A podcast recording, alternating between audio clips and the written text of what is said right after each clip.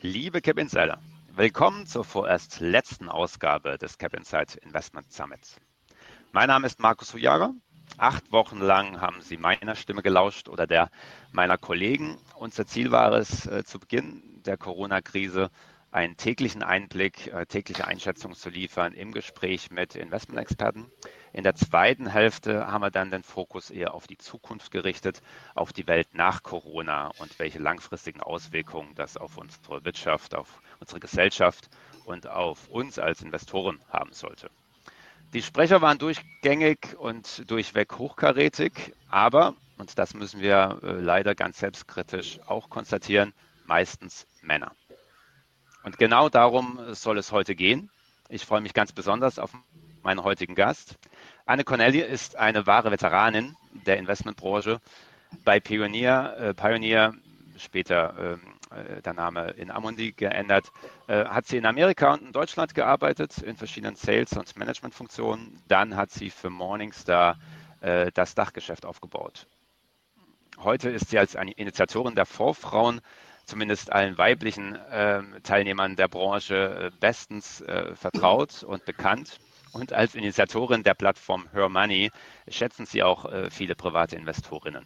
Liebe Anne, schön, dass du da bist. Ja, ganz lieben Dank. Habt ihr euch das Beste zum Schluss aufgehoben? So ist es, so ist es, genau. Ja, und es gibt in der Tat, wir haben es gerade im Vorgespräch äh, schon besprochen, es gibt viel zu besprechen äh, bei diesem Thema, wenn wir zusammen äh, über Frauen in der Branche, aber auch Frauen als Investorinnen sprechen. Ähm, einsteigen möchte ich ähm, ja mit so Fallstricken, die auch Männer haben können, wenn sie über das Thema sprechen und sich versuchen, an äh, Diskussionen zu beteiligen. Das ist mir passiert letzte Woche auf LinkedIn. Ich habe folgendes Bild, das ich hier äh, hier in der Ansicht allen mal ganz kurz teile.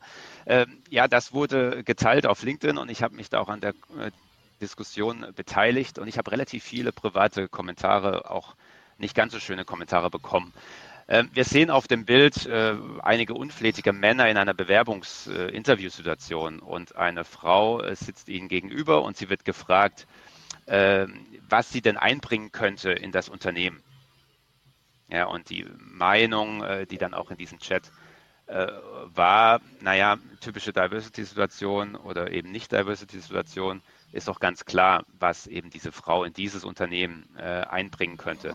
Ich habe dann die Frage gestellt, naja, aber wenn dann die, äh, wenn dann die Dame antworten würde, naja, ich bin eine Frau und die Männer dann antworten würden, super, wir sind überzeugt, das reicht uns, äh, ob dann die Frau denn äh, diesen Job annehmen würde oder nicht. Das war sozusagen meine Frage. Ähm, und äh, wie gesagt, äh, die Damen in der Runde fanden diesen Kommentar nicht immer so spannend und so toll, den ich da gegeben habe. Anne, ähm, wie siehst du das Bild? Was sagst du zu dem Bild? Ähm, ja, ich würde mal sagen, eine Runde von äh, Selbstver Selbstverliebten und äh, ja, betont gelangweilt ausstehenden Herren, äh, die da ein Interview führen und hm. ähm, vielleicht nur den Eindruck machen wollen, dass sie äh, einschüchternd wirken, was so eine Situation durchaus ist. Ähm, aber ich denke mal, für viele Frauen ist das jetzt nichts Neues. Also ich selber habe die meisten meiner Interviews, in, als ich noch äh, Angestellte war, mit ausschließlich äh, mit Männern geführt. Und wenn eine Frau dabei war, war die aus HR, also aus dem Personalbereich. Äh, von daher ist das jetzt für mich nichts Neues. Ähm, ja, ich äh, was, was soll, man, soll man zu dieser Situation sagen? Ich meine, heute bemüht man sich ja, solche Bilder äh, nicht zu erzeugen. Und äh, eine Frau darauf zu reduzieren, Frau zu sein, ist, ist ja eh ein bisschen albern. Ähm, und wir Frauen haben viele Fähigkeiten, genauso wie die Männer. Und äh, die bringen wir jetzt einfach ein in, in, in die Diskussion. Und ich finde es nur wichtig, dass da genauer hingeschaut wird, weil letztendlich, und das betonen ja immer viele, sollte es ja um die Fähigkeiten gehen. Aber daran scheitert es ja oft gar nicht. Ja, es geht ja gar nicht darum, dass Frauen nicht genauso schlau sind äh, wie die Männer, sondern ich glaube, vielmals spielen andere Gründe eine Rolle, warum Frauen ähm, ja, da nicht hinkommen, wo sie aus meiner Sicht oftmals hingehören. Ja, genau, darum soll es ja auch heute gehen. Und ähm, gerade für die Finanzbranche und äh, insbesondere auch in der Investmentbranche ist diese Situation, du hast es beschrieben, äh, ja immer noch äh, gang und gäbe. Ähm, wir wollen darüber sprechen, an was das liegt, aber zuerst äh, ein Wort zu den Fondsfrauen, äh, die du ja mit initiiert hast. Ähm, den meisten Frauen, wie gesagt, wird sie bekannt sein in der Branche. Aber stell doch die Vorfrauen ganz kurz vor. Warum gibt es die? Was sind die Ziele? Wie versucht ihr diese Ziele zu erreichen? Ja gut, wir sind ja ein Karrierenetzwerk für Frauen. Wir sind in 15, äh, 2015 gestartet, sind jetzt also fünf Jahre alt. Und ähm, unser Ziel ist es einfach, oder war es überhaupt erstmal, die Frauen zusammenzubringen, weil viele der Frauen kannten sich untereinander gar nicht. Also dieser Netzwerkaspekt ist für uns natürlich wesentlich, ähm, Frauen zusammenzubringen, in dem Mentoring-Programm auch gezielt zu fördern, und wir machen eine Veranstaltung, wir wollen Frauen sichtbar machen. Dazu machen wir zum Beispiel auch die Awards, die jetzt wieder äh, zum zweiten Mal stattfinden. Und ähm, das war ein, ein wesentliches Element. Und das Zweite ist, es nützt aber nichts, wenn wir Frauen nur nett miteinander klüngeln, sondern wir brauchen auch die Unternehmen, die das, das Buy-in der Unternehmen, ein ernsthaftes Buy-in, dass die sagen, ähm, so Diversity ist jetzt hier nicht nice to have und ähm, ja, es ist hübsch, wir machen mal ein bisschen was für Frauen, sondern es ist ein, es ist ein Business Case. Und ähm, deshalb ist es uns wichtig, dass wir auch die, die Unternehmen mit an Bord haben. Und so würde ich mal sagen, ist es so ein Top-Down, Bottom-Up-Approach, wie wir es in der Branche sagen. Das heißt, wir arbeiten äh, mit den Frauen an der Basis zusammen, aber auch mit den Unternehmen, mit den HR-Abteilungen, um zu schauen, was machen die für Programme, äh, Best Practices auch untereinander auszutauschen, weil dieses Forum gab es bis dato auch nicht. Und ja, wir haben jetzt im Kern über 2000 Frauen, äh, einzelne Frauen, die bei uns äh, aktiv sind, in Newsletter bekommen, zu den Events gehen und über 40 Firmen, dazu viele der großen Namen, ähm, die, die in Deutschland äh, die DWS, ähm, die Union, die GK, aber auch ein BlackRock, ähm, die uns ja sehr, sehr aktiv unterstützen. Und von daher sind wir da sehr, sehr glücklich über diese, diese Entwicklung, weil es gibt immer noch viel zu tun. Wir haben ja auch mehrere Studien gemacht, um zu gucken, wie viele Frauen gibt es überhaupt in der Branche. Wir wissen, dass jetzt in der Branche knapp 45 Prozent der Belegschaft weiblich ist. Wir wissen aber auch, dass gerade mal um die 10 Prozent, 11, 12 Prozent äh, in Top-Führung sind. Und das zu messen ist, glaube ich, wichtig, eine Benchmark zu haben und zu gucken, wie können wir das weiterentwickeln. Weil ich unterstelle auch niemanden irgendwie Böswilligkeit. Es ist oftmals auch Unwissenheit, wie man mit dem Thema umzugehen hat und was es einem bringt äh, sich um Diversity zu bemühen. Äh, auf jeden Fall hatte ich die Frage äh, gestellt oder stellen wollen, woran es eben liegt, dass so viele, dass so wenige Frauen in vorgehobener Position in der Branche sich derzeit noch tummeln. Wenn du da auf diese Gründe einfach nochmal eingehen könntest. Ähm, ja, das ist äh, relativ vielschichtig. Also zum einen musst du natürlich, sage ich mal, relativ viel reingeben als alte Vertriebsfrau. Äh, äh, weißt du, musst du ja den, den Funnel füllen. Und wenn du natürlich relativ wenige Frauen hast, die in gewissen Funktionen arbeiten, kannst du natürlich auch wenige Frauen befördern. Das ist natürlich ein, einer der, der Gründe.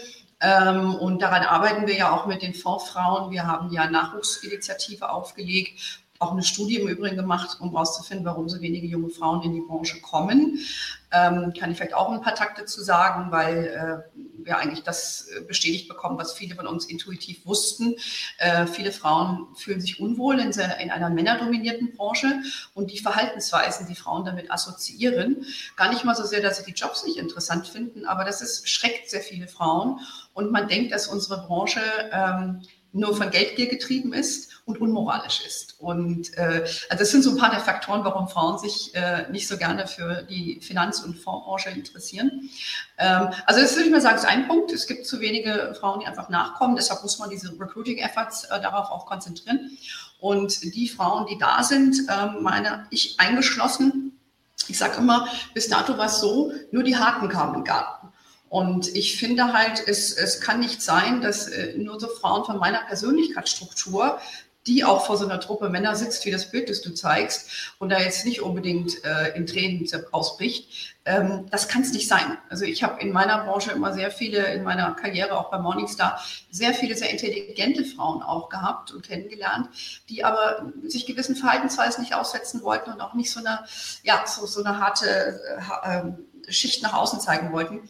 Und äh, dafür denke ich, daran müssen wir als Branche ein bisschen arbeiten, da ein bisschen umgänglicheres Image zu vermitteln. Und dann sind auch die talentierten Frauen, die da sind, auch willens, Karriere zu machen. Und ein letzter Aspekt, ähm, es wird halt auch oft unterschätzt, dass Frauen einfach auch ein bisschen anders anzugehen sind, indem man doch schon auch einfach manche Frauen auch zur Karriere ermutigen sollte und muss, hm, weil viele einfach auch ja, äh, das für sich nicht so im Kopf haben und auch einen Perfektionismus an, an Anspruch haben, den viele Männer an sich in der Form nicht haben, weil sie einfach per se mit gesünderem Selbstbewusstsein ausgestattet sind, insbesondere in unserer Branche. Das hat uns auch die Professorin der Studie bestätigt. Sie sagte, ich glaube, in unserer Branche tummeln sich sehr viele very overconfident men. Und ja, ich habe einige davon getroffen. Ja, äh, da kenne ich auch ein paar äh, Konsorten äh, von der Liga. In der Tat. Ja, die Harten äh, kommen in den Garten, aber würdest du unterm Strich sagen, so ist es? Oder ist es sozusagen ein, also nicht falsch verstehen, aber auch eine Ausrede von, von, von Frauen selbst, die sagen, Mensch, ich will nicht so sein ähm, und deshalb versuche ich es gar nicht erst. Das ist ein guter Punkt, dass Frauen so nicht sein wollen. Und ich, ich bin auch der Meinung, du musst nicht so sein.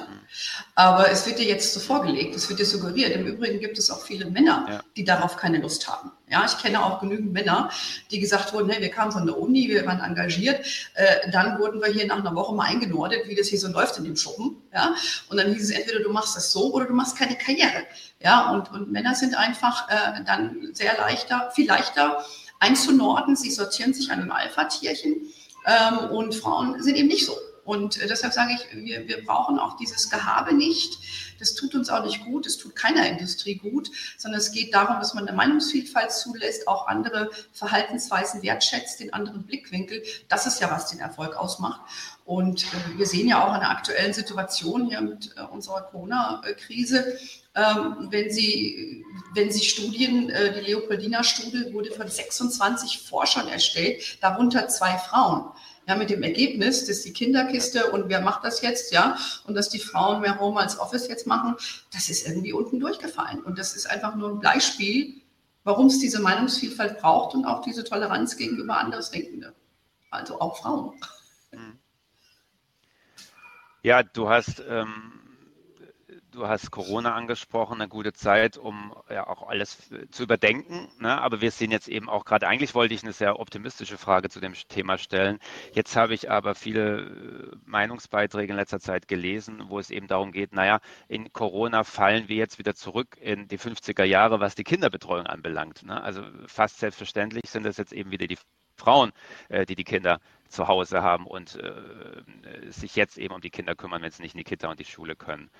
Ähm, heute ist ja zufällig äh, der internationale Tag der Familie äh, von der mhm. UN ins Leben gerufen, um eben auch moderne Familienbilder zu unterstützen. Äh, machst du auch die Erfahrung in den Gesprächen, dass es hauptsächlich auch jetzt in der Branche die Frauen sind, die zurückstecken und sich um die Kinder kümmern? Also wir haben ja mit den Fondsfrauen gerade gestern Abend ein digitales Afterwork gemacht und ähm, es ist schon ein großer äh, Struggle für viele der Frauen. Und was ich auch höre, ist ähm, klassisches Beispiel, Mann, Frau, beide arbeiten, ähm, sind jetzt zu Hause. Er sitzt im Büro, sie sitzt am Küchentisch, beantwortet E-Mails, checkt nebenbei, ob die Kinder noch, äh, noch äh, funktionieren oder ob sie äh, schon vom Tisch gefallen sind. Also das ist leider Realität. Und ähm, das ähm, macht es jetzt für viele Frauen auch einfach schwierig. Viele arbeiten auch in Teilzeit. Also das, wir sind einfach noch nicht da, wo wir sein sollten. Ähm, auch in unserer Branche nicht durchgängig. Also was ich sehr bezeichnend fand, ist, dass Julia Jekyll, also die Chefin von Gruner und Jahr, sich überhaupt erstmal als so prominente Frau, die mich als Riesenbudget verwaltet, sich die Frage stellt, darf ich dieser Tage überhaupt einen Beitrag schreiben? Das hat sie ja gemacht in der Zeit zum Thema äh, Homeoffice, sprich mehr Home als Office für die Frauen. Das ist doch bezeichnend, ne? dass man sich irgendwie äh, verstecken muss, dass man jetzt so für diese, als auf diese Feministinnen-Schiene fährt. Also das finde ich leider äh, sehr bedauerlich. Ja, also ich glaube, ich höre im Hintergrund auch. Äh, Hörst du das? Äh, Kinder oder? das ist vor meinem Büro, steht ein kleines Kind. ja. Und sagt, hey Mama, das ist nicht meins, meine sind erwachsen. ah, sicher. Okay. Entschuldigung, also wenn du das hörst. Ich kenne das Geräusch sehr gut als Nee, im Gegenteil. Ähm, ich, ich höre das ja selbst eigentlich quasi täglich, weil ich auch relativ viel im Homeoffice bin und äh, auch zwei kleine Kinder zu Hause habe und mich nochmal ganz anders tatsächlich in diese Phase, äh, in, diese, in, diese, Form des Arbeitens im Homeoffice, wenn eben auch Kinder zu Hause sind, reinversetzen kann. Und es ist in der Tat hart. Also alle, die zuhören und in ähnlichen Situationen sind, äh, Ihr Beistand ist mir sicher. Ja, es ist äh, wirklich schwierig. Ja. Äh, und ich glaube, viele Frauen machen das eben tagtäglich durch und nicht nur äh, in, zu Corona-Zeiten. Ja, in der Branche äh, vor einigen Jahren hatte ich auch von Edeka gehört. Der Abkürzung Edeka, äh, wo es darum ging, ähm, als ich auch als Mann in Elternzeit mal gehen wollte. Mhm. Und dann hieß es eben Edeka, Ende der Karriere, ne, wenn man sowas fordert. Ja, das darf das eben nicht sein. Der, ja. Das darf eben nicht sein, weil ähm, es geht ja auch um das, was wir machen, ist ja nicht gegen Männer. Das habe ich, glaube ich, eben auch versucht zu sagen. Es geht hier um ein Miteinander und ähm, auch das Gemeinschaftliche, was funktioniert für euch als Familie, als Paar. Und äh, also es gibt hier ganz viele Dinge und ich bin wirklich kein Verfechter, der sagt, oh Männer oder Männerhasser, da bin ich ganz, ganz, ganz weit von entfernt, ähm, sondern man muss auch den Männern die Möglichkeit geben, zu sagen, ich bleibe in Elternzeit, ich, ich, ich nehme Elternzeit, ich teile mir die Verantwortung. Und die Teilzeitdiskussion zu reduzieren nur auf Männer, äh, nur auf Frauen, ist, ist viel zu kurz gegriffen. Ja, äh, und wenn man sich anschaut, ich habe ja sehr lange, wie viele wissen, bei Morningstar gearbeitet und mein, mein Chef bei Morningstar war ein Schwede. Und ähm, der äh, in Schweden, in dem schwedischen Büro, wurde eine ganz andere Normalität gelebt. Da war es normal, dass der, der Mann auch gegangen ist um vier und das Kind aus der Kita abgeholt hat. Da hat keiner sich beschwert. Und ich glaube, so eine Normalität, dass man sagt, whatever works for you as a family, ja, das ist, was wir, was wir hier durchsetzen wollen. Und deshalb trifft es Männer wie Frauen. Und ähm, wir sehen ja auch hier in Deutschland, vielleicht noch abschließend, ähm, dass es ja auch immer noch ein geteiltes Land ist. Also wenn wir uns angucken, und da gibt es auch Zahlen dazu, in den, in den alten, in den neuen Bundesländern arbeiten viel mehr Frauen Vollzeit mit Kindern, ja, als jetzt in den, in den, in den alten Bundesländern. Ja, das heißt, du hast diesen Nachhalleffekt und dort ist auch mehr Kita, mehr Infrastruktur. Also kannst du das auch mehr machen. Und ähm, ich würde mir wünschen, dass wir da in den, dass wir uns ein bisschen angleichen als Land. Siehst du da auch die Unternehmen selbst gefordert oder eher die Politik? Also wenn es um äh, Kindertagesstätten, Notbetreuung geht und, und solche Dinge. Äh, viele größere Unternehmen der Branche haben ja auch eigene Kindergartenplätze. Ähm, siehst du da noch äh, Ausbaubedarf? Ja, also ich finde, seit 2013 gibt es ja hier den Anspruch auf Kinderbetreuung überhaupt erst und man sieht ja, wie rege es genutzt wird. Und jetzt in der Krise kann man ja nicht so, so tun, als hätte man diese Institution nicht geschaffen. Ähm, und die Frauen nehmen es ja auch an. Aber äh, man sieht aber auch, ähm, dass äh, die, die Rahmenbedingungen immer noch nicht stimmen, weil viele Frauen immer noch das für sich dann zwar in Anspruch nehmen zu arbeiten, aber Teilzeit arbeiten müssen, auch wenn sie vielleicht Vollzeit arbeiten wollen, weil die Infrastruktur der Betreuung es nicht hergibt. Ähm, aber wir haben auch nach wie vor steuerliche Anreize, die aus, aus meiner Sicht äh, Verhalten begünstigen. Ich sage jetzt mal Stichwort Ehegattensplitting, sodass äh, es ist einfach eine Milchmädchenrechnung für viele dann zu sagen, okay, ne, bleibe ich halt zu Hause, er verdient halt mehr als ich und ähm, dann übernehme ich diese, diese Betreuung. Nur das ist sehr, sehr kurz gegriffen und ähm, in 2008 gab es ja auch eine Rechtsprechung, wissen glaube ich viele nicht, es sei denn es ist dann zu spät, mh, dass die Scheidungsgesetze sich verändert haben, sodass wenn jemand sich scheiden lässt, ein Paar sich scheiden scheiden lässt. Es gibt, gibt keinen lebenslangen Anspruch mehr auf äh, nachehelichen Unterhalt. Und äh, aus diesem Grunde ist es, also es gibt gesetzliche Rahmenbedingungen, die einfach verlangen, dass mehr Frauen arbeiten müssen. Ähm, aber die Infrastrukturen sind noch nicht komplett so da. Und äh, also da müsste dann einfach noch mal ein bisschen nachgebessert werden. Man kann nicht nur sagen, äh, wir wollen mehr Frauen in Arbeit bringen und äh, dann hinterher das nur halbherzig äh, auf der Gesetzesseite zu Ende bringen und auf der steuerlichen.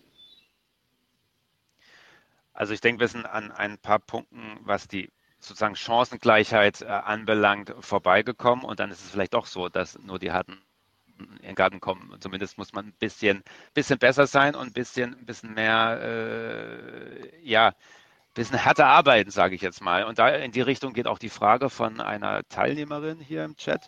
Äh, welche Tipps hast du denn jetzt gerade auch für junge Frauen in der Branche, äh, die Karriere machen wollen?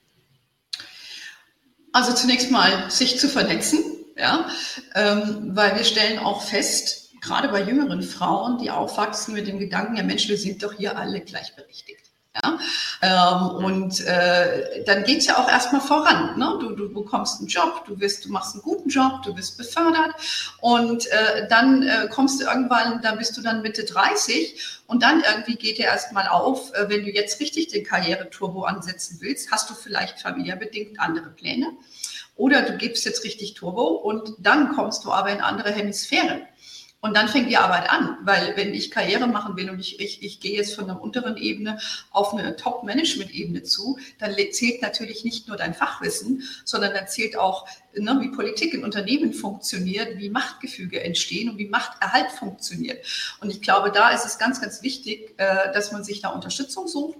Ich kann aus meiner persönlichen Erfahrung sagen, dass ich mir das, was wir hier mit den Fondsfrauen machen, gewünscht hätte, als ich Geschäftsführerin war von Morningstar, weil äh, du einfach nicht den Blick so hast für das, was rechts und links passiert.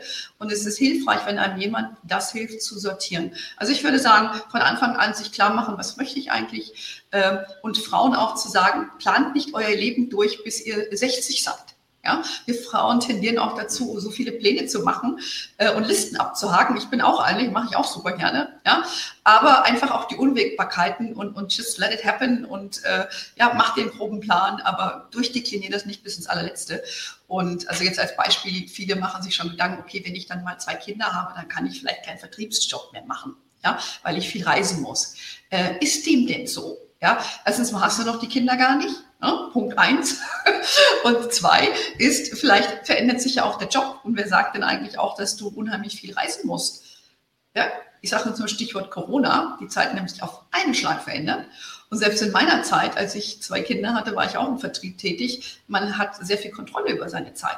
Also das sind so Sachen, die man einfach mit den jungen Frauen sprechen muss. Ich würde schon sagen, go for it, ja, und äh, lass dich da nicht einschränken, such dir dein Netzwerk und geh gezielt einfach deine Karriere an. Sehr gut. Du hast speziell jetzt auch den Vertrieb angesprochen. Viele unserer Zuhörer arbeiten ja auch in der Beratung. Ähm, deshalb da von mir die Frage, wie sieht es denn eigentlich aus, äh, von wem man beraten werden will? Also auch gerade auch Frauen als Kunden wollen die lieber von Männern oder von Frauen beraten werden? Oder ist das denen eigentlich ganz egal? Hauptsache äh, Kompetenz sitzt gegenüber. Es hat weniger was mit Kompetenz zu tun, weil die vielen Berater, die ich kenne, sind ja nicht minder kompetent als weibliche Beraterinnen. Äh, es hat eher was mit dem Ernstzunehmen des Gegenübers zu tun ähm, und dass Frauen auch aus Männersicht oftmals anstrengender sein können in der Beratung. Also als Beispiel, äh, das wissen wir von unseren Beraterinnen, ähm, die äh, uns das immer auch wieder berichten, Frauen wollen erstmal in ihrer Lebenssituation wahrgenommen werden. Das heißt, wir kommen jetzt nicht rein und sagen, wir brauchen eine Lebensversicherung oder den Fonds oder ETF, sondern wir gehen rein, weil wir eine Situation haben und dann reden wir erstmal darüber und die Produkt, die Lösung kommt zum Schluss. Und äh, glaube, viele Männer, das wissen wir auch aus Beziehungsalltagen, äh, sind lösungsorientiert ja, äh, und wollen dann einfach, ja Gott, die, die hat, die ist so und so alt, die braucht jetzt dieses Produkt. Und ähm, das ist aber nicht der Weg. Und ich glaube, wenn, wenn Frauen wollen einfach jemanden haben, der sie in ihre Lebensumstände wahrnimmt, der sie ernst nimmt, ähm, der auch so spricht, dass man versteht, um was es geht und dann Vertrauen erweckt und dann wird auch gekauft und eine Geschäftsbeziehung aufgebaut.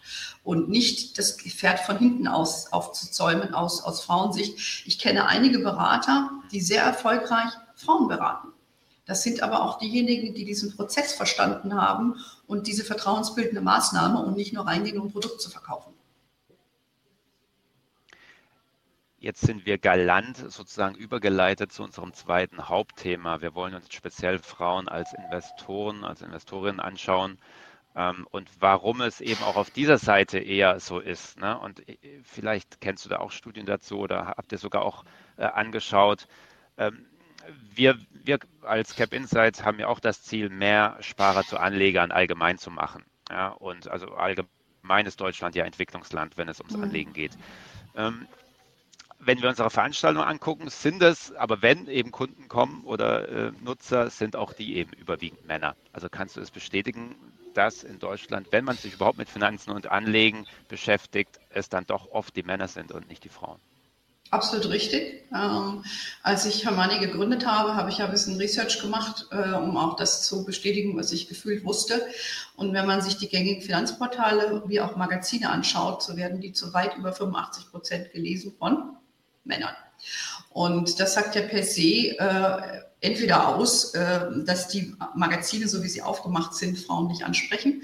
Das war mein Fazit ähm, weil es geht da mehr so um den Sportgedanken. Ne? Und auch die, die, der Lingo ist auch oft sehr wettbewerbsintensiv und das ist eben nicht so, was die meisten Frauen bewegt wie ich eben schon gesagt habe, uns geht es eher um unsere Lebenssituation, das in den Griff zu kriegen. Und dann ist äh, ein Finanzprodukt eine Lösung, aber nicht das Heilmittel und das Endziel, ja, x Prozent und noch ein Quäntchen mehr über diesen Fonds oder dieses Produkt zu kriegen.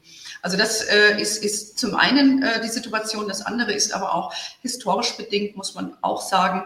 Äh, ich will jetzt hier nicht zu weit ausholen, aber vielen ist inzwischen auch bekannt, dass äh, also bis in die 60er, 70er Jahre hinein Frauen nicht entscheiden konnten oder ihr Ehemann konnte den Job kündigen oder sie durften erst ein Konto eröffnen, äh, alleine in den 60er Jahren. Also das ist ja in, in meiner Lebenszeit. Ja, und äh, das ist schon erschreckend und äh, da gibt es ganz, ganz viele Beispiele auf der Vergangenheit, warum Frauen sich nicht für Geld interessieren durften. Und äh, wenn man so die gesellschaftlichen äh, Umfeld anschaut und auch die bis dato die Frauenzeitschriften, die es gab, da ging es ja nur darum, ne, was habe ich für eine Schminke, was gibt es für neue Klamotten. Und da wurde darüber nicht gesprochen und ist auch einfach irgendwie uncool. Und das ist ein anderer Aspekt, ist für viele Frauen, wenn sie beruflich zu forsch auftreten, dann wird man immer erst gleich mal wieder, ne? Äh, oh Gott, ne? er ist cool und sie ist zu forsch und, unangenehm. Und wenn du als Frau gleich über Geld sprichst, oh Gott, ne? dann fallen mir gleich ein paar negative Konnotationen ein. Und äh, da kommen mehrere Sachen zusammen, ähm, warum das so ist, wie es ist. Aber ich denke, es wandelt sich auch einiges aktuell. Jetzt haben ja auch viele Unternehmen, Asset Manager, Frauen als Zielgruppe ausgemacht. Ja, und es gibt ja jetzt so einige Finanzprodukte speziell für die Frau. Äh, findest du das grundsätzlich sinnvoll? Also brauchen Frauen andere Produkte? Und äh, falls du das mit äh, Nein beantwortest, welche besonders verstörenden Beispiele hast du denn da schon gesehen? Ähm, also nein, Frauen brauchen keine anderen Produkte, äh, sicherlich nicht. Ähm, so, also in der Vergangenheit war es halt oft das so, gerade auch bei Versicherungskonzernen, ne, die haben dann so Fraueninitiativen mit pinkfarbenen Broschüren und äh, Police für die Frau, also das braucht ja eh kein Mensch. So. Ähm, es gibt ja Produkte, die das Gender-Thema aufgreifen. Das ist was anderes. Es gibt ja von Ampega und auch von AXA, glaube ich, gibt es äh, äh, Fonds, die ähm, ja auch der bewiesenen These nachgehen, dass wenn äh, börsennotierte Unternehmen divers aufgestellt sind, haben sie eine bessere Performance im Aktienkurs. Und da gibt es zum Beispiel Produkte, das ist ein, ein thematisches Play, das kann man durchaus machen. Aber ansonsten halte ich überhaupt gar nichts davon, äh, irgendwelche pinkfarbenen Sachen oder sonst was äh, oder eine Kreditkarte nur für Frauen. Ich meine, okay, ne, das halte ich jetzt irgendwie für verfehlt. Es geht lediglich darum zu sagen, wie adressiere ich Frauen, wie hole ich die als Kundin ab, die Frauen ernst zu nehmen.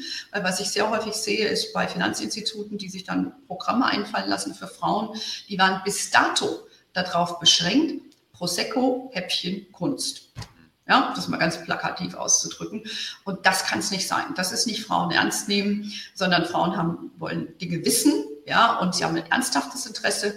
Und deshalb machen wir von Herrn Manni ja auch frauenspezifische Veranstaltungen. Nicht, weil Frauen dümmer sind als Männer, sondern weil eine andere Dynamik sich ergibt, wenn nur Frauen im Raum sind und dann wirklich Fragen gestellt werden. Und wenn Männer dabei sind, ist es oft so, das kennst du bestimmt auch aus Veranstaltungen, Männer stehen auf und machen ein Statement. Ja, also sie wollen ja oft gar keine Frage stellen. Frauen haben wirklich Fragen und deshalb fühlen sie sich in so einem Umfeld wohler und ich glaube, das Unternehmen sind gut daran bedient, äh, wenn sie, wenn sie auf Frauen zugehen, das machen. Und wenn ich mir anschaue, so jemand wie, fällt mir spontan ein, äh, Fidelity zum Beispiel, die dann auch wirklich sehr wohl verstanden haben, wie ich Frauen ansprechen kann. Und das geht nicht nur über, über pinkfarbene Broschüren. Ja, also die machen das, finde ich, zum Beispiel sehr, sehr gut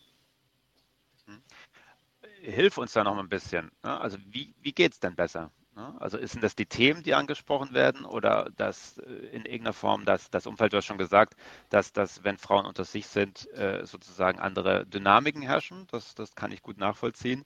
Mhm. Aber hilf mir da noch mal ein bisschen, wie man so etwas aufzieht. Also ein, eine Ansprache für die Frau.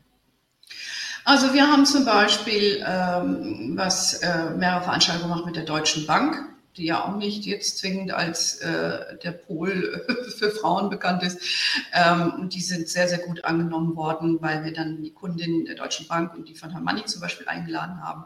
Und das war eine sehr erfolgreiche Veranstaltung für die Frauen wie für die Deutsche Bank und auch für uns, äh, weil diese Atmosphäre entstanden ist und ein Vertrauen entstanden ist und daraufhin ähm, auch also Kundenbindungen entstanden sind. Und ähm, wenn ich jetzt an, an ich sage jetzt Fidelity nochmal als Beispiel, weil mir das spontan einfällt, wir haben zum Beispiel einen sehr schönen Bereich kreiert für Frauen.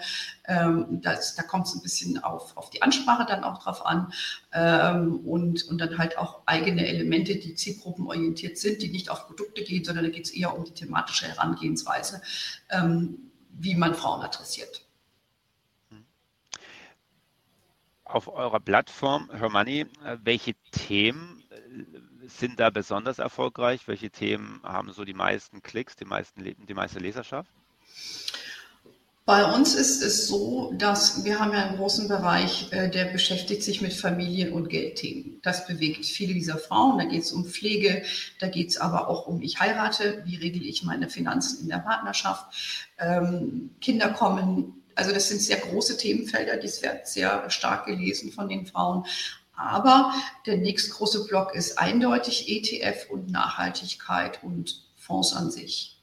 Also das sind die Hauptblöcke, äh, die bei uns sehr stark gelesen werden. Und wir konnten jetzt in dieser Corona-Krise beobachten, dass es nochmal einen enormen Schub gab, auch ein großes Interesse an Einzelanlagen was mich jetzt, also Aktien selber, was mich etwas überrascht hat.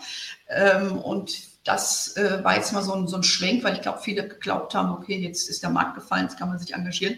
Wir haben sogar ein Seminar gemacht äh, dazu äh, und hatten unheimlich viele Teilnehmer. Äh, mit der Beate Sander hatten wir das gemacht. Und, ähm, aber das sind so die Bereiche, die gelesen werden. Mhm. Du hast vorhin einen ganz spannenden Punkt angesprochen, so diesen, diesen Wettbewerb, ne, dem sich äh, gerade Männer im gerne mal stellen und äh, auch das Anlegen ja ein Gewinn sein muss, ne? besser zu sein als, als man selbst letztes Jahr, besser zu sein als vielleicht Freunde oder Kollegen. Ähm, jetzt spätestens seit Corona sehen wir eben ein starkes neues Interesse für Impact und auch diese Reihe, die wir jetzt mhm. ja, also diese Woche in unserem Summit haben wir auch die neue Suche nach dem Sinn genannt, äh, weil mhm. wir eben tatsächlich sehen, dass es eben nicht mehr nur rein um den Ertrag geht, sondern eben auch eine gewisse gewissen Impact zu erzielen mit seiner Anlage. Ist das grundsätzlich, und da sehen wir auch viele äh, äh, Produktanbieter, die jetzt auf diese, diese Schiene gehen, ist das auch nochmal eine Chance in der Ansprache für Frauen? Also sehen wir da eine größere Überlappung, eine größere, ein größeres Interesse äh, an solchen Produkten auch für Frauen? Absolut. Absolut, weil das ist genau äh, richtig skizziert, wie ich eben sagte, Frauen wollen nicht nur in der Lebenssituation wahrgenommen werden, sie wollen Produkte verstehen und sie, sie sind auch nicht nur auf Gewinn orientiert, natürlich wollen sie Geld verdienen, aber es wird viel mehr hinterfragt, äh, in was liegt jetzt dieser Fonds an, liegt dieser ETF an, Nachhaltigkeit, wir haben jetzt gerade einen Podcast auch dazu gemacht, äh, der ist auch durch die Decke gegangen, einfach weil das Interesse und der Wissens... Ähm, ja, Durst äh, sehr, sehr groß ist und auch Impact Investing. Also all diese Sachen äh, interessieren Frauen sehr, sehr wohl und ich glaube, das ist eine Chance auch für die Industrie, ähm, da mehr zu punkten und mehr Frauen reinzuziehen und wir leisten von unserer Seite her den Beitrag zu differenzieren. Da ist ja nicht immer Bio drin, wenn Bio draufsteht. Ne? Das muss man auch dazu sagen und ähm, das, das, äh, das, machen wir. Aber ja, das, also auf jeden Fall sehe ich das so. Es gibt da äh, ein, ein großes Interesse und auch eine große Diskussion. Ähm, was ist jetzt hier nachhaltig und kaufe ich mir jetzt Nestle, weil ich, ich kaufe kein Plastik mehr und dann kaufe ich aber irgendwie diese Kapseln von Nestle. Also das wollen Frauen auch gerne in ihrer, in ihrer Geldanlage verwirklicht sehen. Liebe Anne, ich habe einiges äh, gelernt. Vielen Dank. Zum Abschluss würde ich dich nochmal bitten, äh, so eine kleine Hausaufgabe uns zu geben, sowohl äh, für die weiblichen als auch die männlichen Zuhörer, um unser Ziel, äh, und ich glaube auch fest daran, dass unsere Investmentwelt besser werden kann, wenn sie diverser wird, Hausaufgabe für unsere Zuhörer. Was ist zu tun, damit wir mehr Frauen in der Investmentwelt bekommen und auch in äh, besonderen Positionen? Ja, du musst einfach, man muss einfach gucken, dass beim Recruitment äh, einfach gezielt darauf geachtet wird, dass äh, Frauen ähm, reinkommen. Das ist Fakt. Also wie gesagt, deshalb machen wir unsere Nachwuchsinitiative und zwar auch in Bereichen, die nicht klassisch besetzt sind, wie in der Buchhaltung oder in HR von Frauen, sondern auch in Funktionen, die ähm, im Portfolio-Management oder im Vertrieb, wo man auch hinterher entsprechende Karriere machen kann. Also das halte ich für wichtig und für die, die schon da sind, äh, gehört es einfach auf seitens der Unternehmen auch da wiederum zu gucken, wenn sie befördern, ja, gezielt äh, einfach auch schauen, dass man da Frauen mitnimmt. Ähm, und das geht eben nur, indem ich als Unternehmen nicht nur eine grobe Maßgabe gebe, sondern auch Verhalten steuere, indem ich das mit Bonuszielen verknüpfe. Weil dann stellen wir fest, et voilà, it works. Ein schönes Schlusswort von dir, Anne. Vielen Dank und äh, weiterhin viel Erfolg äh, für die Fonds Frauen und äh, auch Her Money. Ein toller Beitrag, den du da für die komplette Branche leistest und extrem wichtig. Danke dafür. Ja, danke. Ich habe mich total gefreut, dass ihr mich eingeladen habt und freue mich, dass ich der Ehrengast zum Schluss war. So, so, ist es, ein wahrer Ehrengast. Ähm, ich bedanke mich an dieser Stelle ähm, auch für alle anderen oder an äh, ja, alle anderen äh, Gäste und Zuhörer, die wir hatten in unserem Summit. Das waren jetzt äh, über acht Wochen geballte Informationen. Ich hoffe, für Sie, liebe Capital, war etwas dabei. Äh, hier sind Sie nochmal auf dieser Folie aufgelistet, äh, wer alles dabei war die letzten Wochen als Redner. Und ja, es sind mehr Männer als Frauen. Äh, wir geloben Besserung, auch mit der Unterstützung von Anne und weiteren starken Frauen aus der Branche. Wir haben weitere Webinare im Angebot. Das Summit ruht vorerst, aber es wird weitere Webinare geben. Finden Sie auf unserer Eventseite capinsight.com. Und damit entlasse ich Sie mein letztes Wort zum Summit. Es hat mir Freude bereitet. Es war spannend. Ich habe viel gelernt. Äh, Ihnen viel Erfolg in Ihren Anlagen und bleiben Sie uns treu. Bis bald. Tschüss. Ciao.